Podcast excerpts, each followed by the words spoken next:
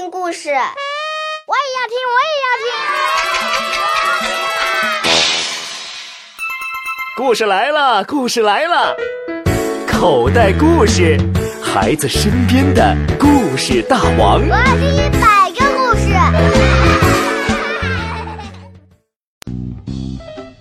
兔妈妈在浴缸里放好了水，叫胡萝卜兔来洗澡。胡萝卜兔最讨厌洗澡了。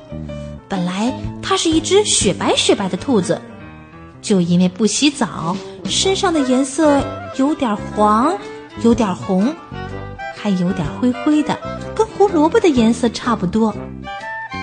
兔妈妈在浴缸里放上了带发条的小青蛙，那个小青蛙呀，在水里扑通扑通的游着，多好玩啊！可是胡萝卜兔还是不过来洗。兔妈妈又在浴缸里放上充气的塑料鸭子，一群小鸭子在鸭妈妈的带领下游来游去，多可爱呀！可是胡萝卜兔还是不过来洗。兔妈妈又在浴缸里放了好多浴液，它坐在边上，用手在水里搅着，直发愁。哎，我这个孩子。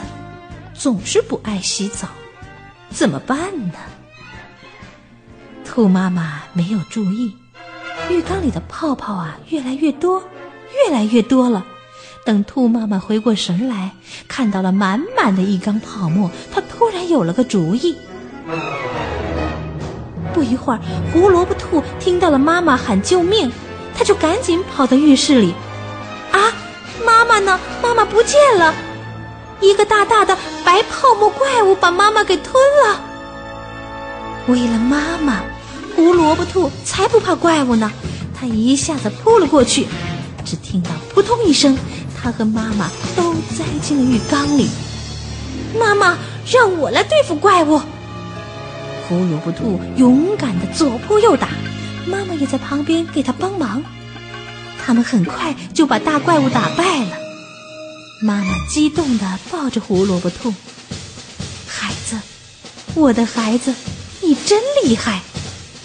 胡萝卜兔对妈妈说：“好了，妈妈，现在怪物被我打败了，我可以洗澡了。”妈妈却笑了：“哈哈，孩子，你看看你，你已经都洗好了。”啊，这是真的？胡萝卜兔不相信的看了看自己的身上，真的呢，很白哦。